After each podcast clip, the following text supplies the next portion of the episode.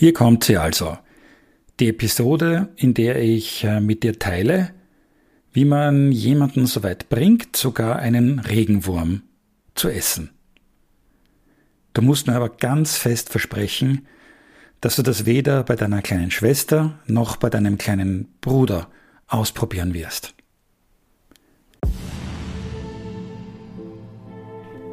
Leadership mit Schmetterlingen im Bauch von Dr. Manfred Hückel, der Podcast des langjährigen Red Bull Managers, der Talenten Flügel verleiht.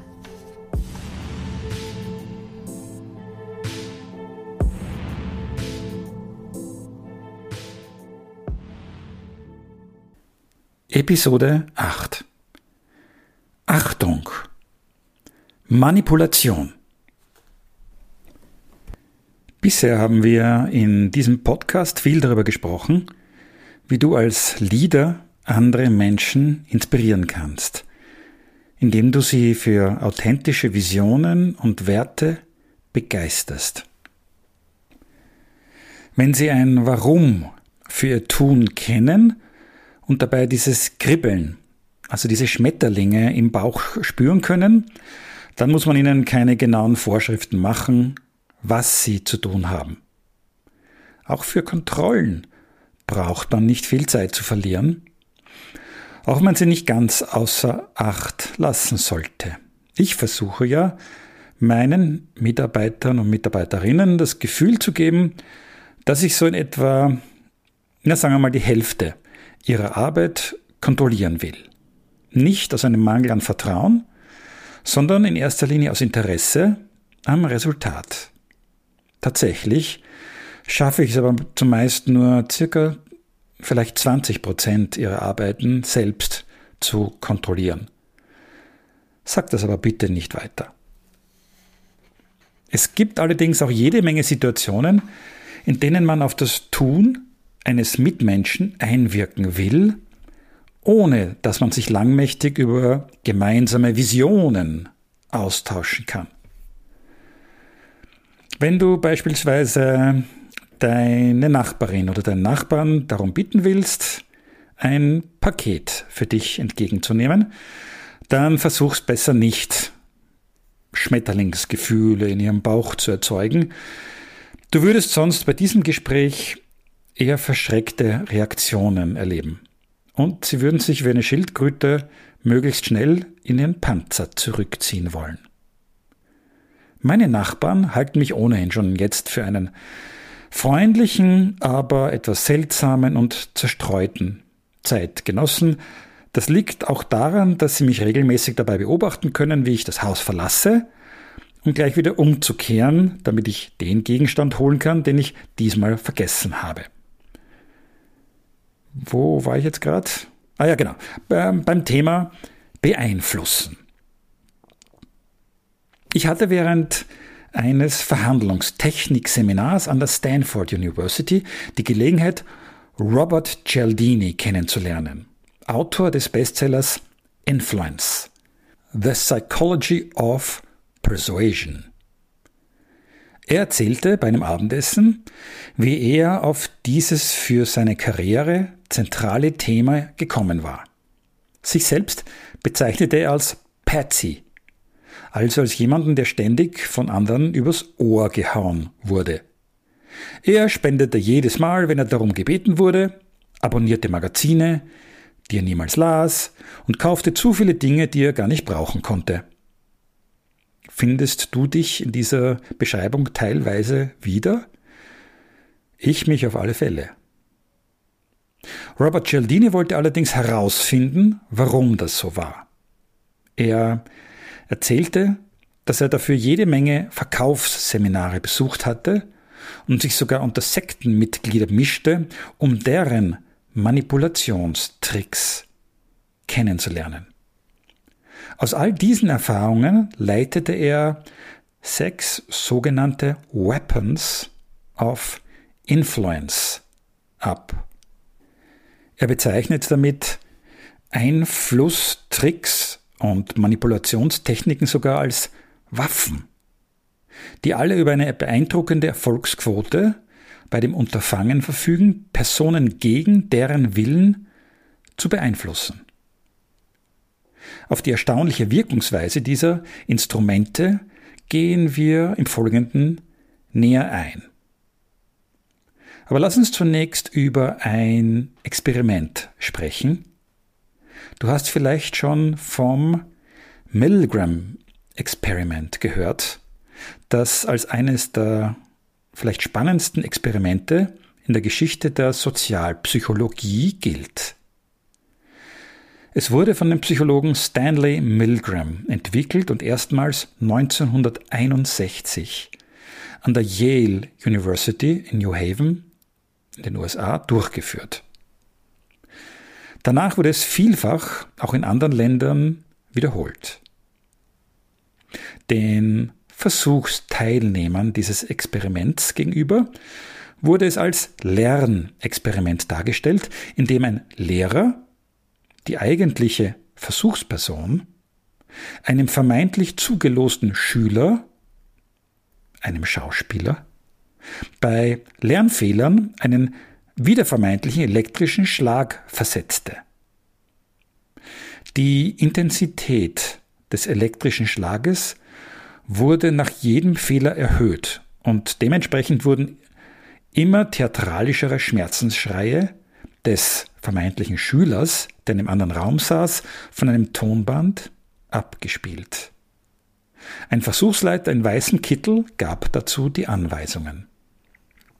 Ab 75 Volt des Stromschlages hörte der Lehrer, also die Versuchsperson, ein Grunzen des Schülers.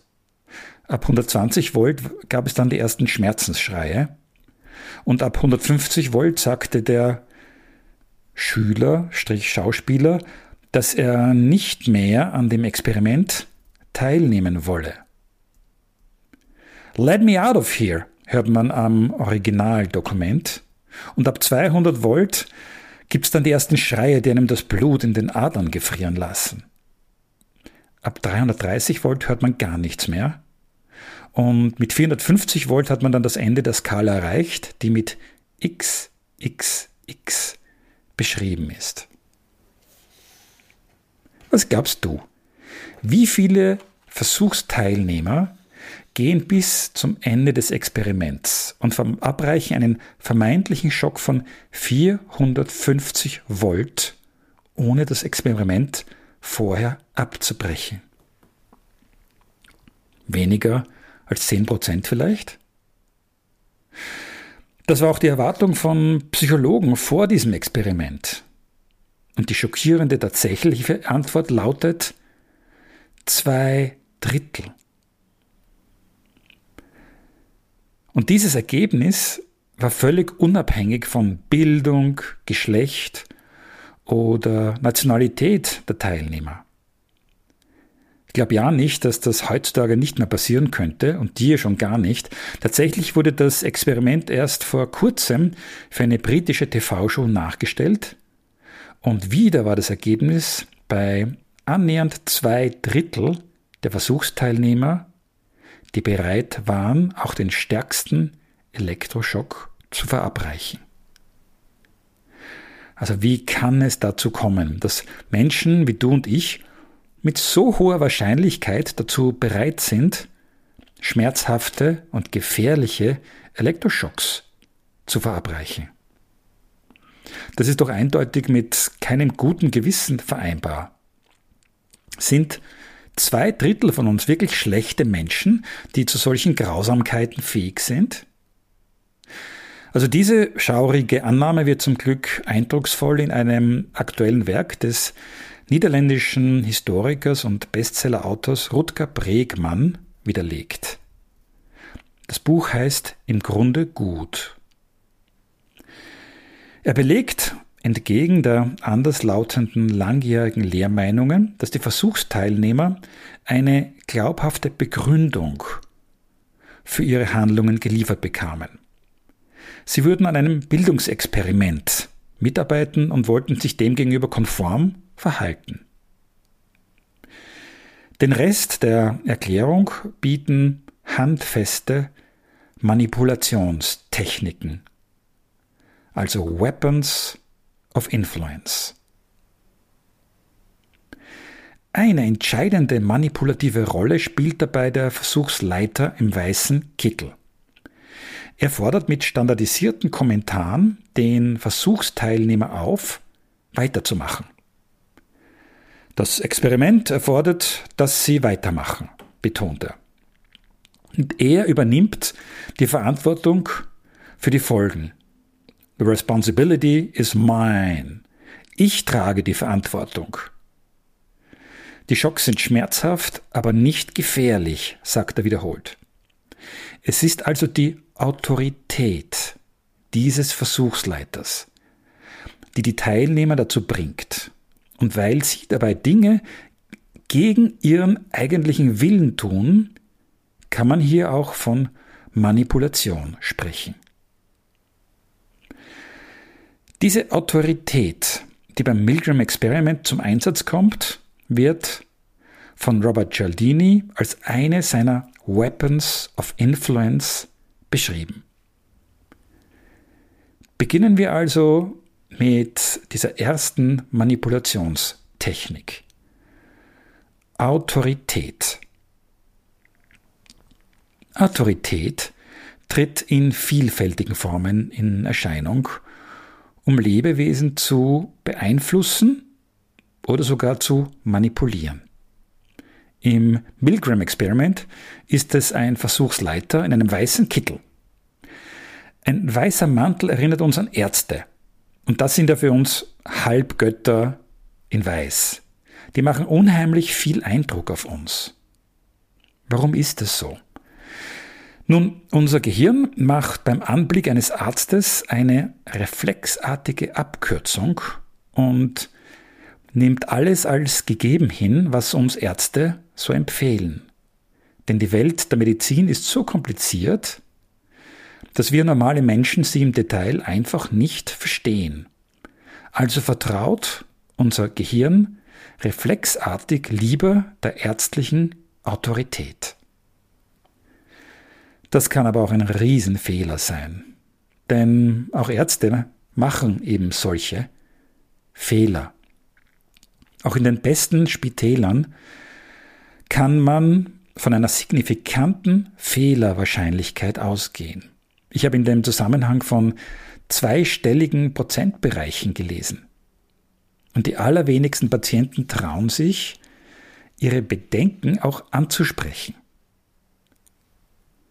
Stell dir folgende Situation vor.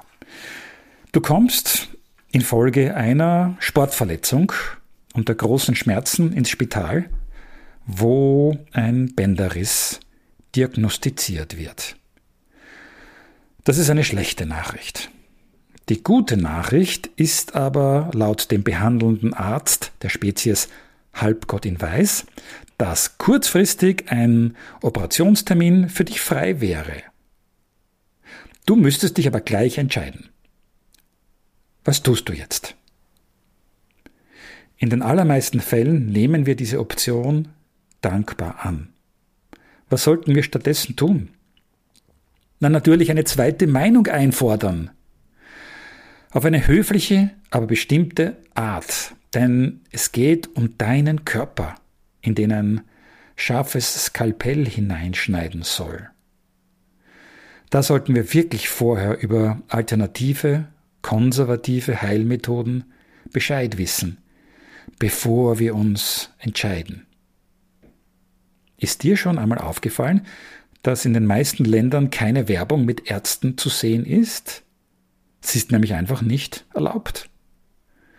Und das ist gut so, denn Ärzte können uns viel mehr einreden, als uns gut tut.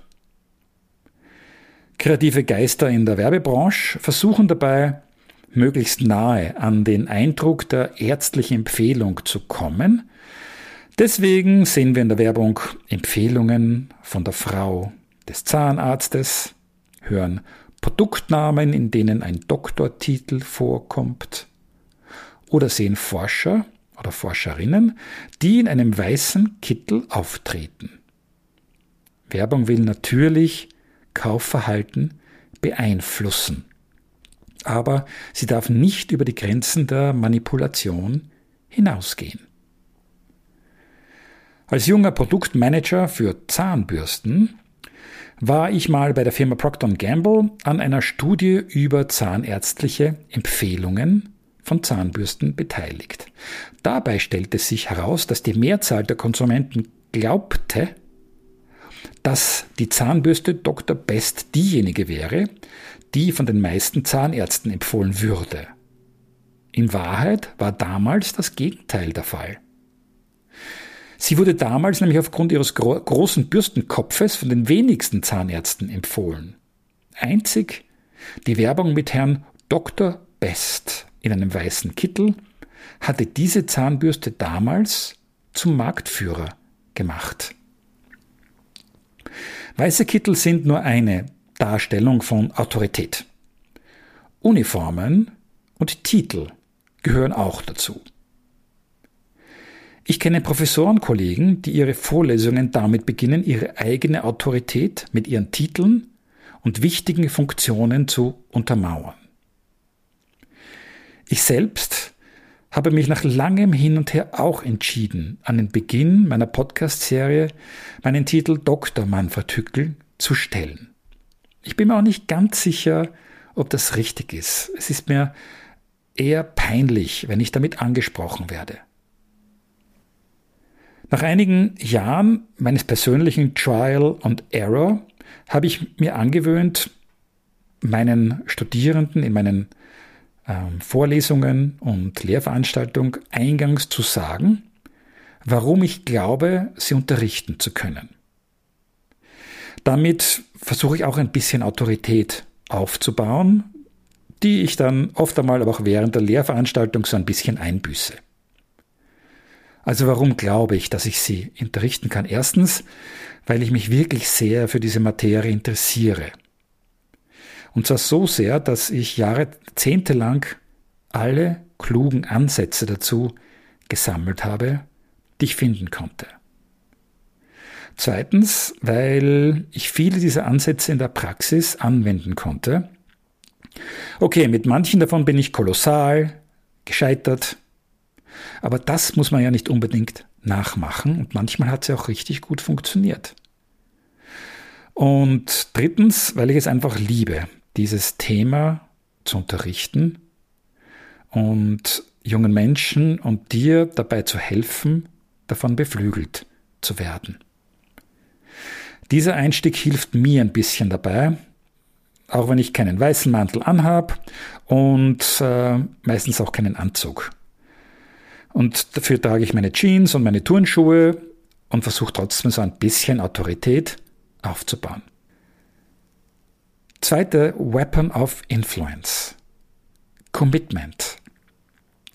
Verpflichtung wäre eine mögliche passende Übersetzung für diese zweite Manipulationstechnik, aber das englische Wort Commitment beschreibt besser, wie es dazu kommt. Gehen wir noch einmal zum Milgram-Experiment zurück. Denn was ist der zweite Grund, warum so viele von uns dazu bereit sind, einen Schock nach dem anderen der vermeintlichen Versuchsperson zu verabreichen? Man kann sich dieser Erkenntnis auch mit der Frage annähern, wann wohl der beste Zeitpunkt wäre, um aus dem Experiment auszusteigen. Wann würdest du aufhören damit? Bei den ersten Protesten oder den ersten Schmerzensschreien, wenn du hörst, let me out of here, let me out of here, dann ist es jedoch bereits zu spät. Denn am besten ist es, ein solches Experiment erst gar nicht anzufangen.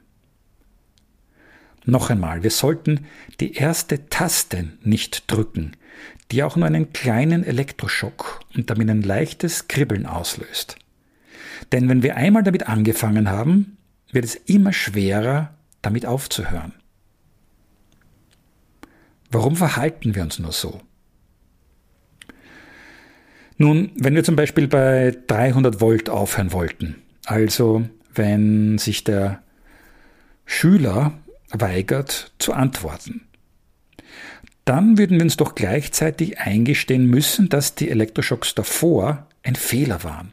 Und darauf hat unser Gehirn einfach gar keine Lust. Viele von uns sind darauf programmiert, etwas zu beenden, was man einmal begonnen hat. Diese Einstellung hat uns wahrscheinlich nicht nur in unserem Alltag, sondern sogar als Spezies in unserer Evolution erfolgreich gemacht. Mit dem ersten Schritt gehen wir ein Commitment ein und unser Gehirn befiehlt uns, den eingeschlagenen Weg zu Ende zu gehen. Ein Professor der Stanford University hat mir diese Methode beigebracht, wie man die meisten Menschen dazu bringen kann, einen Regenwurm zu essen. Habe ich deine Aufmerksamkeit? Also falls du es doch mal anwenden willst, dann sag einfach nicht, dass du das von mir hast. Ich habe selbst diese Methode ein paar Mal angewandt und es hat jedes Mal funktioniert.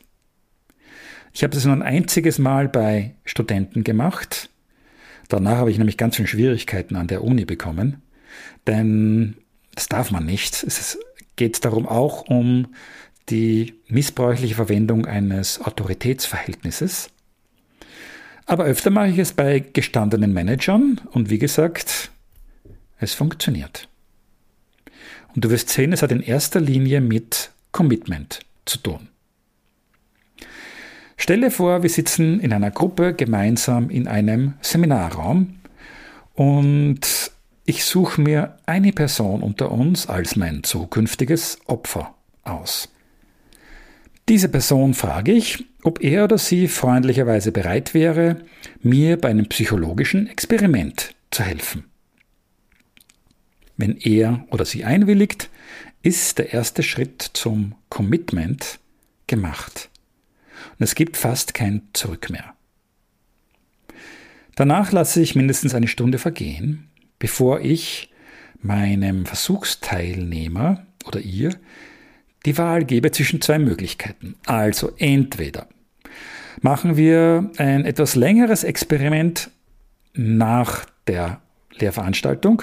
Das dauert dann circa zwei Stunden. Vielleicht schaffen wir es auch ein bisschen schneller. Das ist die eine Möglichkeit.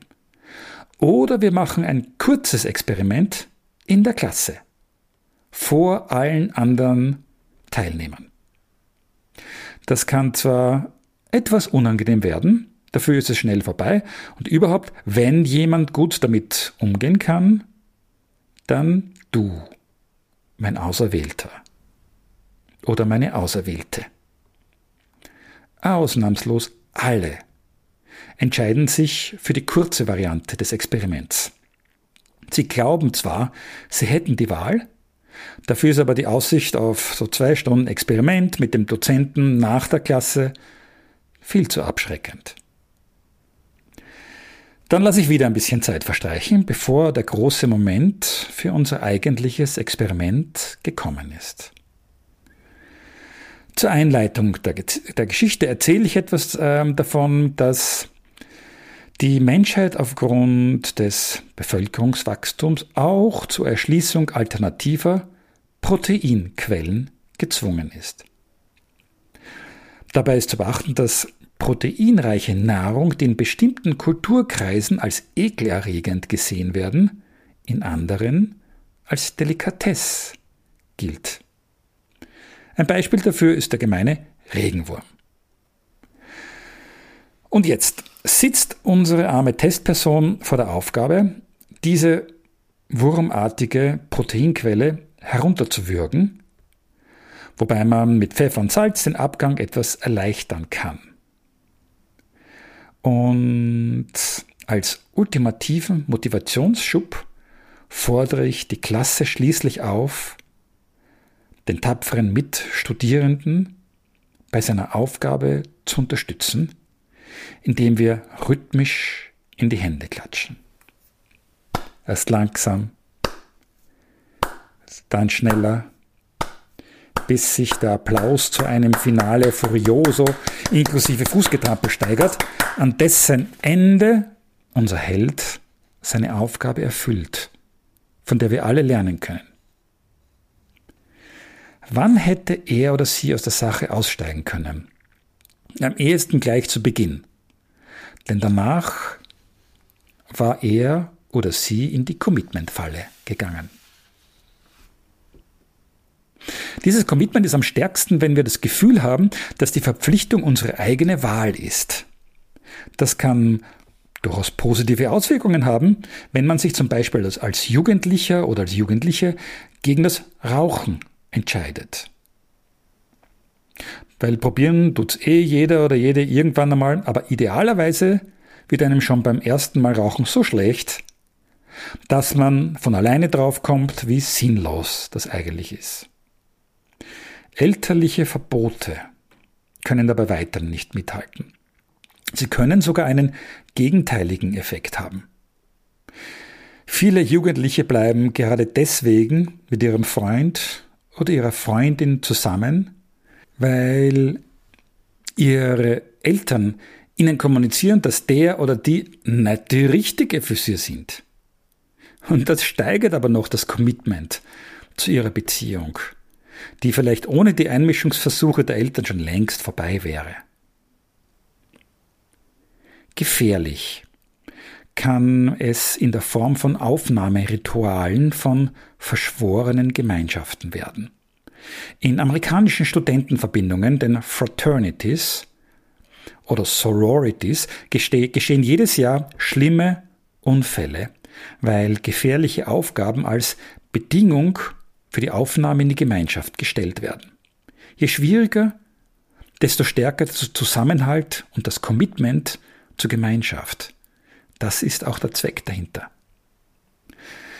Dagegen noch eher harmlos war noch das Aufnahmeritual, das äh, wir als junge Handballspieler bei unserer ersten Einberufung in das Junioren-Nationalteam durchlaufen mussten.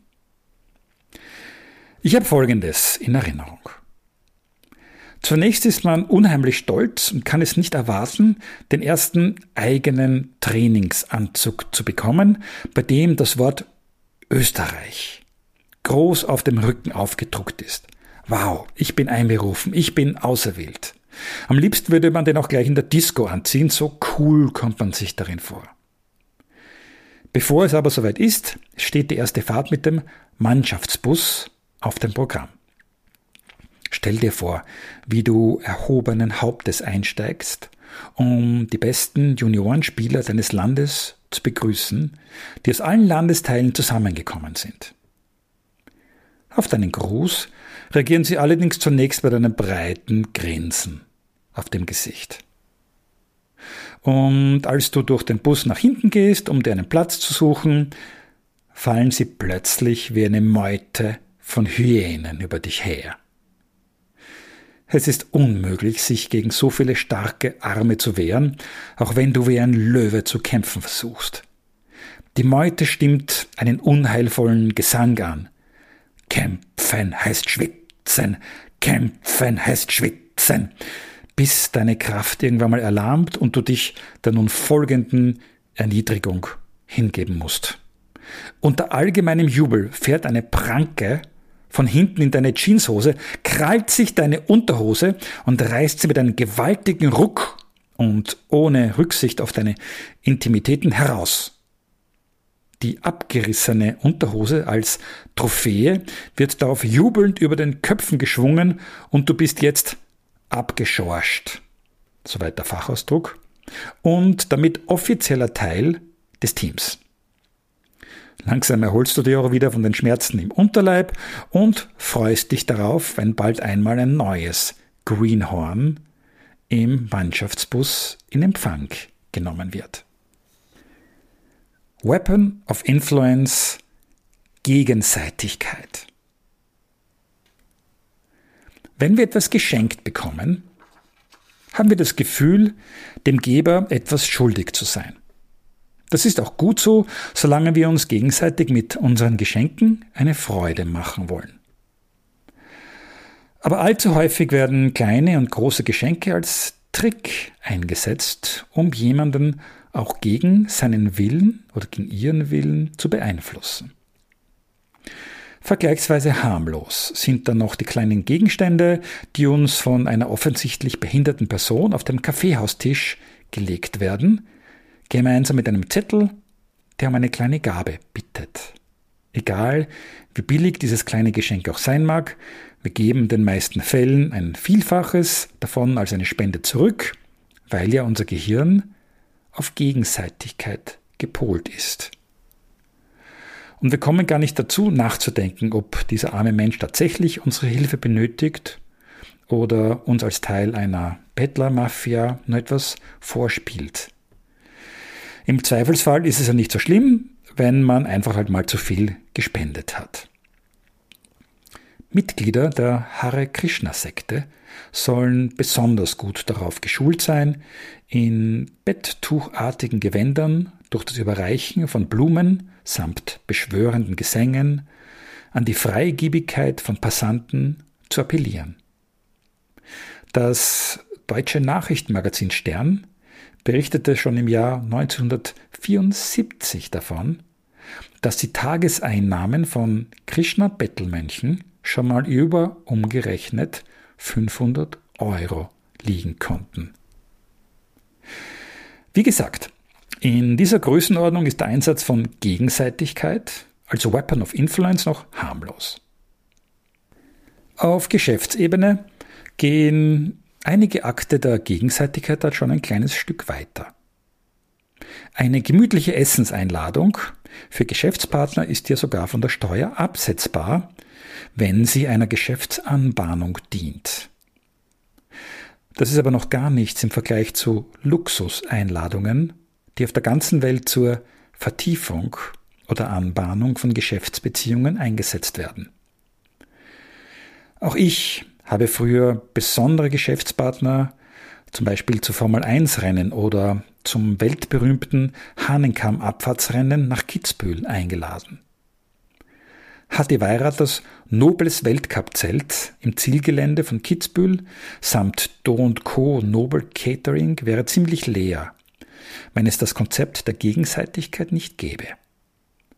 Und als die Politik sich vor einigen Jahren entschied, dass diese Art von Einladung für sie doch zu heikel sei, florierte sogar Hannes Jagerhofers legendärer Beachvolleyball-Event am Wörthersee nicht mehr so wie in den Anfangsjahren und wanderte folglich nach Wien aus. Natürlich geht es bei diesen Einladungen auch um Beeinflussung. Ganz ehrlich, ich habe mich dabei auch nie besonders wohl gefühlt. Also ich ziehe jederzeit die Gesellschaft von guten Freunden auf einer einfachen Almhütte vor, auf die wir schnaufend mit unseren Mountainbikes gefahren sind. Das ist mir persönlich viel, viel wertvoller als die sogenannte Glitzerwelt der Möchtegern Promis. Und ich weiß, dass es den wenigen wirklich beeindruckenden Prominenten, die ich kennenlernen durfte, ganz genauso geht. Heißt das jetzt, du sollst solche Einladungen gar nicht annehmen? Na, nein, geh ruhig hin, wenn es dir Spaß macht. Du musst dir nur bewusst sein, dass an jedem Geschenk und jeder Einladung, die nicht von einem Freund oder Familienmitglied kommt, ein Preisschild dranhängt. Mit einer erwarteten Gegenleistung. Du kannst aber auch so cool sein wie meine Omi, die jede Art von Wärmedeckenreisen von Pensionisten einfach mitmachte. Das sind eben so kostenlose Busreisen für Senioren, bei denen am Ende von den Teilnehmerinnen und Teilnehmern der Werbe einer Wärmedecke oder von etwas Ähnlichem erwartet wird. Die meisten Senioren kaufen dann auch, wegen des Prinzips der Gegenseitigkeit. Meine Omi nicht. Sie hat ihr ganzes Leben lang gespart. Und dieses Prinzip war stärker als jede noch so gefinkelte Verkaufstechnik, die auf psychologischen Einflussfaktoren beruhte. Knappheit. Wenn wir glauben, dass etwas ein knappes Gut ist, wollen wir es sofort haben. Das ist einer der Gründe für das Erfolgskonzept Ausverkauf. Und speziell Vermarkter von Luxusartikeln arbeiten gezielt mit dem Instrument der Verknappung. Es gibt dann Limited Editions, die in unserem Gehirn den Impuls, ich will das haben, auslösen. Und wir sind bereit dafür noch viel mehr zu bezahlen, als es uns wert wäre, wenn es genügend Ware davon auf Lager gäbe.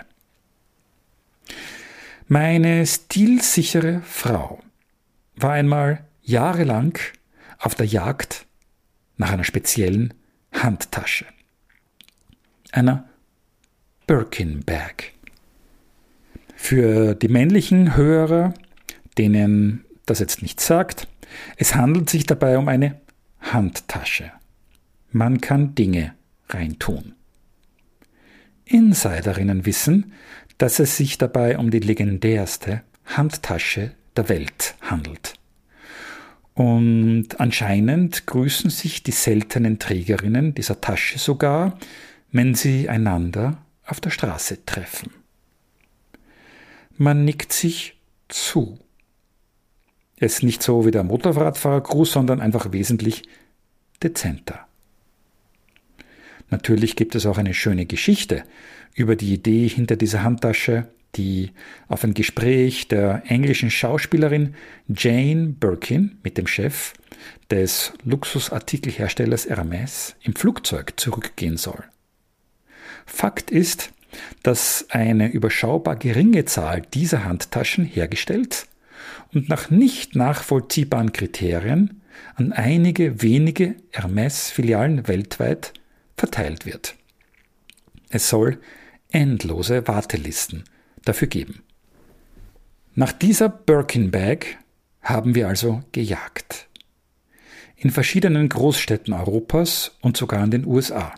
Immer wieder führte uns der Weg in eine Hermes-Filiale und immer wieder wurde die Frage nach einer Birkin Bag mit einem herablassenden Kopfschütteln verneint. Und nein, man könne uns auch nicht auf eine Warteliste setzen. Als wir zum wiederholten Male in der prächtigen Hermes-Filiale in Wien nachfragten, bekamen wir von einer besonders hochnäsigen Verkäuferin die Antwort, wir sollten in vier bis sechs Monaten wiederkommen. Dann könnte sie uns Bescheid geben, ob wir es auf die Warteliste schafften. Das war der Moment, in dem sogar die bewundernswerte Hartnäckigkeit meiner lieben Frau aufgebracht war. Wisst's was? Behaltet euch eure Handtaschen einfach, hauchte sie eiskalt, machte auf dem Absatz kehrt und schwebte wie ein Filmstar auf das Trottoir des Wiener Tuchlauben. Ich war hingerissen. Was für ein Abgang. Und was für eine Erleichterung für mich. Es gehörte sich zwar, dass ich nachfragte, ob das jetzt wirklich das unwiderrufliche Ende unserer Suche nach der Birkenbag war. Man könnte ja auch woanders, aber sie hatte mich sofort durchschaut und beruhigte mich damit, dass es ja auch bei Louis Vuitton schöne Taschen gäbe. Auch von einem meiner Lieblingsschriftsteller, Friedrich Thorberg, gibt es eine schöne Geschichte zum Thema Knappheit. Sie handelt von der legendären Tante Jolesch, der wir so unsterbliche Sprüche zu verdanken haben wie Alles, was ein Mann schöner ist als ein Aff, ist Luxus. Oder auch Gott soll abhüten vor allem, was noch ein Glück ist. Oder was setzt du dich hin, Karten spielen mit Leid, was sich hinsetzen, Karten spielen mit dir. Zudem kochte die Tante Jolesch vorzügliche Krautfleckerl. Friedrich Thorberg schrieb dazu Folgendes in seinem Roman Die Tante Jolesch oder der Untergang des Abendlandes in Anekdoten. Wenn es ruchbar wurde, dass die Tante Jolesch für nächsten Sonntag Krautfleckerl plante, und es wurde unweigerlich ruchbar. Es sprach sich unter der ganzen Verwandtschaft, wo immer sie hausen mochte, auf geheimnisvollen Wegen herum, nach Brünn und Prag und Wien und Budapest und vielleicht mittels Buschtrommel bis in die entlegensten Winkel der Pusta, dann setzte aus allen Himmelsrichtungen ein Strom von Krautfleckerliebhabern ein die unterwegs nicht Speise noch Trank zu sich nahmen, denn ihren Hunger sparten sie sich für die Krautfleckerl auf, und den Durst löschte ihnen das Wasser, das ihnen in Vorahnung des kommenden Genusses im Mund zusammenlief. Und ein Genuss war es jedes Mal aufs Neue, ein noch nie dagewesener Genuss. Jahrelang versuchte man, der Tante Jolisch unter allen möglichen Listen und Tücken das Rezept ihrer unvergleichlichen Schöpfung herauszulocken, umsonst. Sie gab's nicht her. Und da sie mit der Zeit sogar recht ungehalten wurde, wenn man auf sie eindrang, ließ man es bleiben. Und dann also nahte für die Tante Jolisch das Ende heran. Ihre Uhr war abgelaufen. Die Familie hatte sich um das Sterbelager versammelt, in die gedrückte Stille klangen murmelnde Gebete und verhaltenes Schluchzen, sonst nichts. Die Tante Jolesch lag reglos in den Kissen. Noch atmete sie. Da fasste sich ihre Lieblingsnichte Luise ein Herz und trat vor. Aus verschnürter Kehle aber darum nicht minder dringlich kamen ihre Worte Tante, ins Grab kannst du das Rezept ja doch nicht mitnehmen. Willst du es uns nicht hinterlassen? Willst du uns nicht endlich sagen, wieso deine Krautfleckern immer so gut waren? Die Tante Jolisch richtete sich mit letzter Kraft ein wenig auf. Weil ich nie genug gemacht hab. Sprach's lächelte und verschied. Die Überzeugungskraft der Masse. Schon vor zwei Jahrhunderten wussten die Betreiber von Opernhäusern, dass man die Gunst des Publikums auch damit beeinflussen konnte, bezahlte, jubelnde Klaköre unter die Zuschauer zu mischen. Dies war allgemein bekannt. Beispielsweise bewarb in Italien eine Gruppe von Klakören ihre Dienste auch öffentlich in Zeitungen. Dabei boten sie unterschiedliche Dienstleistungen zu den jeweiligen Konditionen an, vom Auftrittsapplaus, bei männlichen Darstellern 25 Lire, bei weiblichen 15 Lire, bis zu enthusiastischen Ausrufen, die dann schon mal bis zu 50 Lire kosten konnten. Und es funktionierte damals schon. Das Publikum wurde von den angezettelten Beifallsstimmen mitgerissen und empfand dann selbst die Qualität der Darbietung als außergewöhnlich. Nichts anderes ist das Canned Laughter in Comedy-Shows im Fernsehen, in dem jede noch so doofe Bemerkung mit Hintergrundgelächter bespielt wird, damit wir sie auch lustig finden. Interessant ist dabei der Vergleich mit älteren TV-Highlights, wie zum Beispiel Sketches von Loriot, in denen diese Unterhaltungstechnik noch nicht zum Einsatz kam. Auch wenn wir hier Humor auf allerhöchstem Niveau erleben können, hat es doch nicht die gleiche Wirkung auf uns, da uns mittlerweile nach den Pointen das Hintergrundgelächter fehlt. Da können Herr Müller-Lüdenscheid und Herr Dr. Klöbler noch so amüsant beim gemeinsamen Baden in der Wanne in Streit um eine Quietschente geraten. Die Ente bleibt draußen. Aus ähnlichem Grund liebe ich die Live-Auftritte meines Lieblingsentertainers Otto Walkes. Da das entfesselte Publikum ganz ohne Klaköre mein eigenes Lacherlebnis zusätzlich stimuliert. Bei einem seiner erfolgreichen Auftritte in der Wiener Stadthalle konnte ich mich leider schon nach seiner Auftrittspoint für unerwartete Nebenwirkungen verhauen Sie bitte den Arzt Ihres Apothekers nicht mehr beruhigen, so dass ich auch sein legendäres Minenspiel zum kleinen grünen Kaktus Lied nur noch durch einen Schleier von Lachtränen sehen konnte. In der Fernsehwerbung wird ebenfalls intensiv mit der Überzeugungskraft der Masse gearbeitet. Wenn uns beispielsweise die beliebteste Matratze Deutschlands feilgeboten wird. Wirklich jetzt? Deswegen soll ich die kaufen.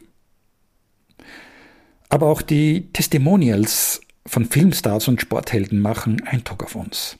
Wenn sie ein Produkt gut finden, wollen wir es auch haben. Mal ehrlich, verwendet dieses Supermodel wirklich genau dieses Produkt und hat deswegen so schöne Haare? Egal. Soweit denken wir nicht, unser Hirn hat schon vorher die Abkürzung Richtung Kaufrausch genommen. Und wie ist das bei Sportlern? Für das Marketing von sportorientierten Firmen wie Red Bull spielt das Sportsponsoring bekanntermaßen eine gewichtige Rolle. Und es funktioniert. Dabei darf ich aber zur Ehrenrettung des vielfach preisgekrönten Red Bull Marketings festhalten, dass all die Sportler, die man mit Red Bull Helmen oder Red Bull Dosen in der Hand sieht, tatsächlich regelmäßig Red Bull Energy Drink konsumieren. Das war immer schon eine Grundvoraussetzung dafür, dass sie von Red Bull unterstützt wurden. Einer der ersten weltbekannten Athleten, die jemals Red Bull tranken, war der damalige Formel-1-Fahrer Gerhard Berger.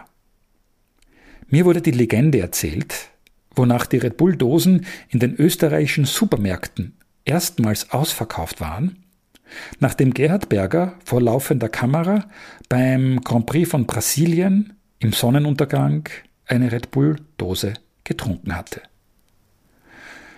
Und als Dietrich Mateschitz ihn damals fragte, wie er ihm diesen Freundschaftsdienst vergelten könne, soll Gerhard Berger abgewunken haben. Didi, das, was diese Trinkszene wert ist, das kannst du dir sowieso nicht leisten. Und dabei liegt Red Bull, so die meisten in Sportsponsoring aktiven Firmen, auch viel Wert auf eine spezielle Schulung für ihre Athletinnen und Athleten, wie und zu welchem Zeitpunkt sie den Konsum des Produktes am besten einsetzen. Sehr glaubwürdig ist für mich beispielsweise, wenn auch Spitzentriathleten, die nichts mit Red Bull zu tun haben, beim legendären Ironman Hawaii Rennen im gnadenlosen Energy Lab dem heißesten Teil der endlosen Laufstrecke, nach einem eiskalten Red Bull greifen, damit es ihnen beim Überstehen der letzten Kilometer hilft. Am anderen Ende der Glaubwürdigkeitsskala steht für mich eine Dose, die einem siegreichen Skirennläufer für das Zielinterview in die Hand gedrückt wird. Gefährlich kann die Überzeugungskraft der Masse werden, wenn diese Masse in einer Gefahrensituation untätig bleibt. Man spricht hier auch vom Zuschauereffekt. Auch du kannst einmal in eine Situation kommen, in der du Hilfe benötigst, zum Beispiel nach einem Unfall. Wenn zu viele Leute dabei zusehen, besteht die Gefahr, dass dir deswegen niemand zu Hilfe kommt. Versuche daher, eine Person konkret anzusprechen und sie um Hilfe zu bitten. Sag so etwas wie, Sie mit dem gelben Regenmantel, ich brauche Ihre Hilfe. Damit löst du diese Person aus der Masse heraus. Im australischen Outback kannst du dich hingegen darauf verlassen, dass dir jede Person zu Hilfe eilt, die in der Nähe ist. Die sprichwörtliche Hilfsbereitschaft Australier ist hier nicht zuletzt der Weite des Landes geschuldet. Sympathie und Liebe. Achtung! Das ist die letzte Weapon of Influence und sie ist mit Abstand die gefährlichste. Denn Menschen, die wir mögen, können uns viel mehr Dinge einreden als Leute, die wir unsympathisch finden. Du hast vielleicht schon von der Good Cop, Bad Cop Methode gehört oder Beispiele dafür in Kriminalfilmen gesehen. Ein Kerl erscheint grob und böse, damit der andere, der sich normal verhält, als Retter in der Not erscheint, dem man seine Sympathie schenkt und sich deshalb anvertraut. Aus ähnlichem Grund gehen besonders manipulative Typen sogar so weit, dass sie die Person, von der sie etwas wollen, zu kopieren versuchen. Denn die meisten Leute mögen diejenigen, die ihnen ähnlich sind. Dabei ist es ja noch okay, wenn man sich zu einem Gespräch ähnlich anzieht wie sein Gegenüber. Das gilt speziell für Jobinterviews, auf die wir in der Episode über Verhandlungstechnik noch im Detail eingehen werden. Ein Kandidat für den Job eines Verkaufsleiters in England, den ich meinem Salzburger Lieblingscafé aus Bazaar interviewte, ging aber dann doch zu weit. Er trug nicht nur Sportschuhe, Jeans und Sakko wie ich, das ging ja noch, obwohl man sich vielleicht in so einem Fall doch eine Spur seriöser kleiden sollte, um seinen Respekt zu zeigen. In unserem Gespräch ging er dann auch dazu über, meinen Tonfall zu imitieren. Und als er auch noch meine Gestik nachspielte, war ich überzeugt davon, dass dieser erfahrene Verkäufer eine Technik zur Anwendung brachte, die man in der Fachsprache als Mirroring, also Spiegeln, bezeichnet. Zunächst hatte ich noch Spaß daran, ihn ungewöhnliche Bewegungen mit den Händen nachmachen zu lassen. Als ich mich aber plötzlich um die eigene Achse drehte und der englische Kandidat dazu ansetzte, tatsächlich dieselbe Bewegung mitzumachen, da war der Ofen aus. Ich fragte ihn, ob er ernsthaft geglaubt habe, er könne mich beeinflussen, indem er sein Mirroring bei mir einsetzte. Er stammelte entsetzt, das wäre nicht bewusst geschehen und er würde sofort damit aufhören. Ich brach aber unser Gespräch ab, da ich unter diesen Umständen keine objektive Entscheidung treffen konnte. Leute, die wir mögen, können also gefährlichen Einfluss auf uns haben, der uns unter Umständen nicht gut tut. Und noch viel gefährlicher sind Menschen, die wir lieben. Sie können uns dazu bringen, alles für sie zu tun. Wirklich alles. Sei gewarnt, wenn du einmal Kinder haben wirst oder vielleicht sogar schon welche in die Welt gesetzt hast. Du wirst diese kleinen Wesen so wahnsinnig lieb haben. Und sie werden genau deshalb großen Erfolg damit haben, dir alles abzuverlangen. Du glaubst mir nicht? Dann hör dir mal folgende Geschichte an. Als unsere Tochter ein kleines, strohblondes Mädchen von elf oder zwölf Jahren war, führte sie mit mir, ihrem Papa, das Gespräch, das viele Mädchen in diesem Alter mit ihrem Vater führen möchten. Papa, darf ich ein Pferd haben? Das geht natürlich nicht. Ich nehme mir Zeit dafür, ihr in Ruhe zu erklären, dass ich ihren Wunsch verstehen kann. Sie hat ja bereits ihre ersten Reitstunden absolviert und ich freue mich darüber, wie viel Begeisterung sie dafür hat. Aber ein eigenes Pferd ist leider unmöglich. Einerseits kostet die Anschaffung eines eigenen Pferdes viel Geld, aber nicht nur der Kauf, auch die Kosten für das Einstellen im Stall, für Futter, für Tierarzt und so weiter sind enorm. Andererseits verreisen wir oft und wer wird sich dann um das Pferd kümmern? Außerdem möchte die kleine Elena ja einmal für ein Jahr nach England. Und was soll da mit dem Pferd geschehen? Lauter starke Argumente, wie ich finde. Damit sollte das Thema vom Tisch sein, doch nach einigen Tagen kommt es wieder auf.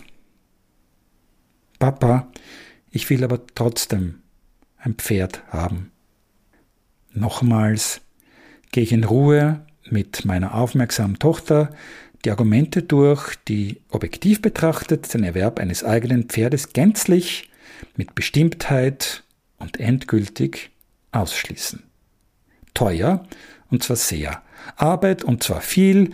Meine Gründe werden ernsthaft nickend aufgenommen, dann allerdings in der falschen Gehirnhälfte geparkt und zwar in der vernunftorientierten.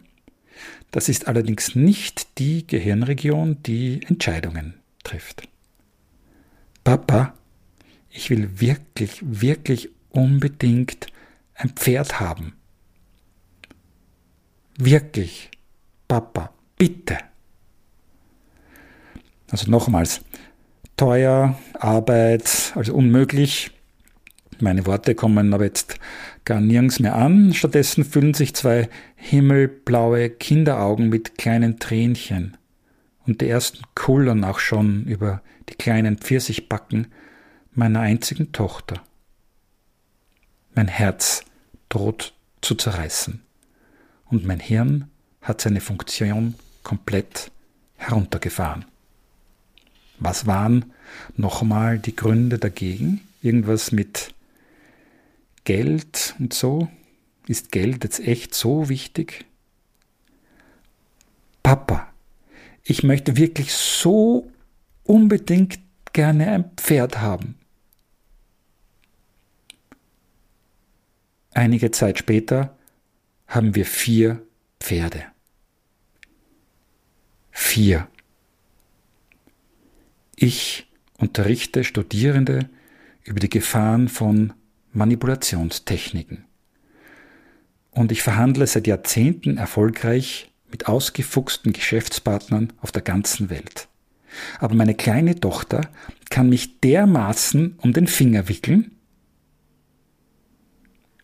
Ich weiß, dass ich mit dieser Geschichte jetzt den letzten Rest an Glaubwürdigkeit und Autorität bei dir verloren habe. Es wird mir auch nicht viel helfen, wenn ich präzisiere, dass von den vier Pferden nur eines gekauft war und drei gemietet. Und jetzt gebe ich mir autoritätsmäßig den Rest. Meine Tochter hat mir nicht nur ihre sensible Schimmelstute namens Cleo eingeredet, sie hat mich auch dazu gebracht, selbst mit dem Reiten anzufangen, später sogar mit dem Springreiten. Du kannst dir nicht vorstellen, wie peinlich und untalentiert ich auf einem Pferderücken ausgeschaut habe. Und die Steigerungsform davon war auch noch, dass ich jeden Samstagvormittag in der Springreitgruppe mitmachen durfte. Lauter talentierte elf- oder zwölfjährige Mädchen und ich, Manfred, auf seinem alten Sprungpferd Farmer.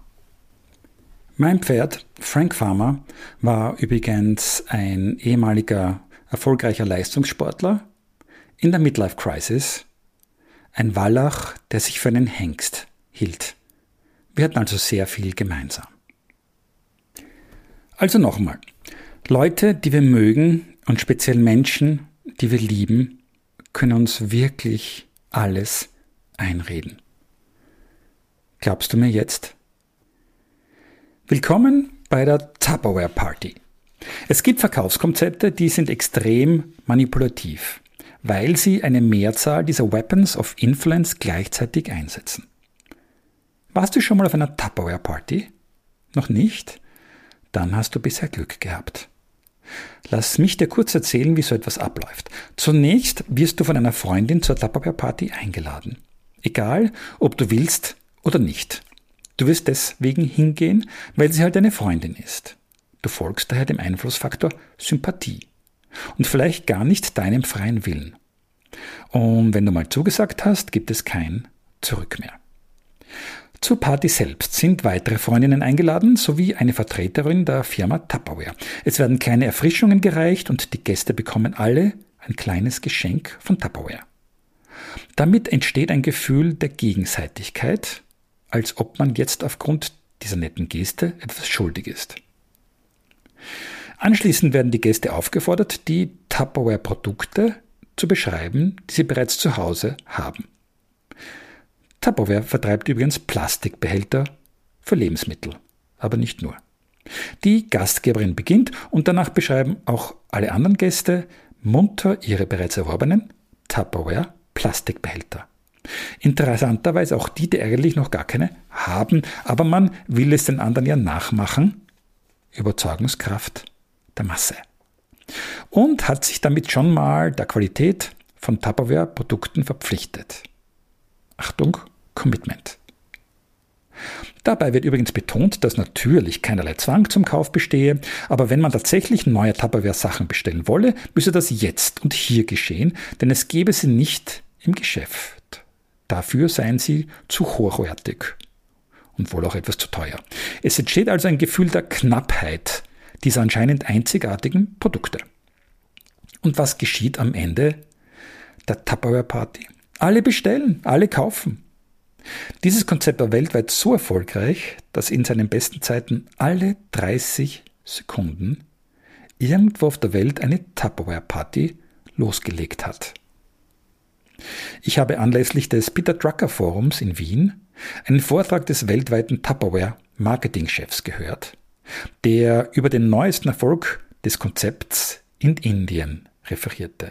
Dabei betont er, dass es ihm dabei in erster Linie darum ging, diesen armen Hausfrauen zu helfen, die sonst nichts Außergewöhnliches leisteten.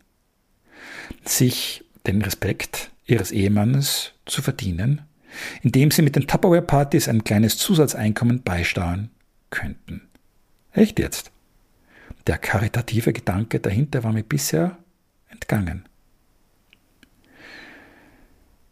Hast du schon mal jemanden gefragt, warum sie so viele Tupperware-Produkte gekauft hat?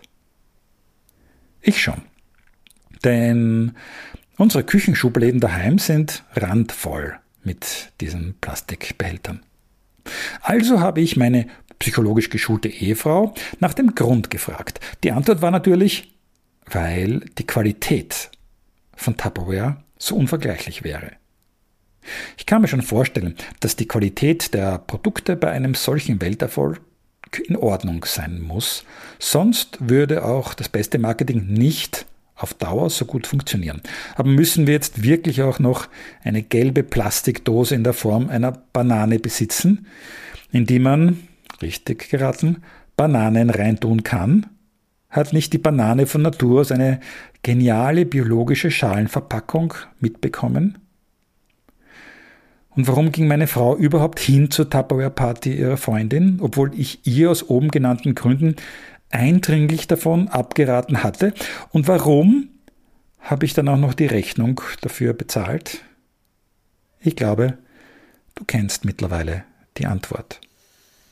Was sollen wir abschließend also tun, wenn wir merken, dass uns gerade jemand manipulieren will? Ganz einfach. Wir müssen die Gefahr erkennen. Wir müssen uns bewusst werden, dass wir uns gerade in einer Situation befinden, in der unser Gehirn nicht einwandfrei funktioniert. Wahrscheinlich wird es gerade umgangen, weil die Weapons of Influence für reflexartiges Verhalten sorgen. Der weiße Kittel des Mediziners hat also ähnliche Effekte wie ein Schlag mit einem kleinen Hammer auf eine ganz bestimmte Stelle des Knies. Der Fuß schlägt aus, ohne dass wir es kontrollieren können. Sobald wir uns bewusst sind, dass unser Hirn gerade auf ähnliche Weise ausgeschaltet werden soll, ist die Gefahr gebrannt. Ich bin sogar dafür, dass wir diese Situationen offen ansprechen sollten, in denen wir das Gefühl haben, aufgrund von speziellen Einflussfaktoren nicht frei denken oder entscheiden zu können. Es steht ja in jeder Situation frei, das Gespräch zu unterbrechen. Oft kann schon eine kleine Pause genügen, um wieder frei denken oder entscheiden zu können. Das kann man auch auf eine respektvolle, höfliche Art machen, wenn man nicht direkt den Manipulationsvorwurf ansprechen will. Denn wenn man über seine eigenen Gefühle in einer bestimmten Situation spricht, läuft man auch nicht Gefahr, die andere Seite unbeabsichtigt zu beleidigen. Erkenne die Gefahr von Manipulationsversuchen und sie können deinen freien Willen nicht mehr brechen. Wirst du selbst Weapons of Influence einsetzen? Ganz sicher. Wahrscheinlich tust du es jetzt schon bewusst und unbewusst. Vielleicht habe ich dich auch auf neue Gedanken zur Beeinflussung von Menschen oder auch für die Vermarktung deiner Ideen oder Produkte gebracht. Denke aber daran, dass diese nur kurzfristig funktionieren, um Menschen zu beeinflussen, bestimmte Dinge zu tun. Viel stärker als jede Manipulationstechnik bleibt aber die Kraft, die von deinem Warum und von deiner Überzeugung als Leader ausgeht, um andere Menschen zu gewinnen und sie dauerhaft zu inspirieren. Und wie weit würdest du gehen, um deine Weapons of Influence für deinen persönlichen Erfolg einzusetzen? Damit beschäftigen wir uns in einer eigenen Episode mit dem Titel Die Ethiklehre, in der ein indischer Elefant eine Hauptrolle spielen wird. Bis zum nächsten Mal und achte auf die Schmetterlinge.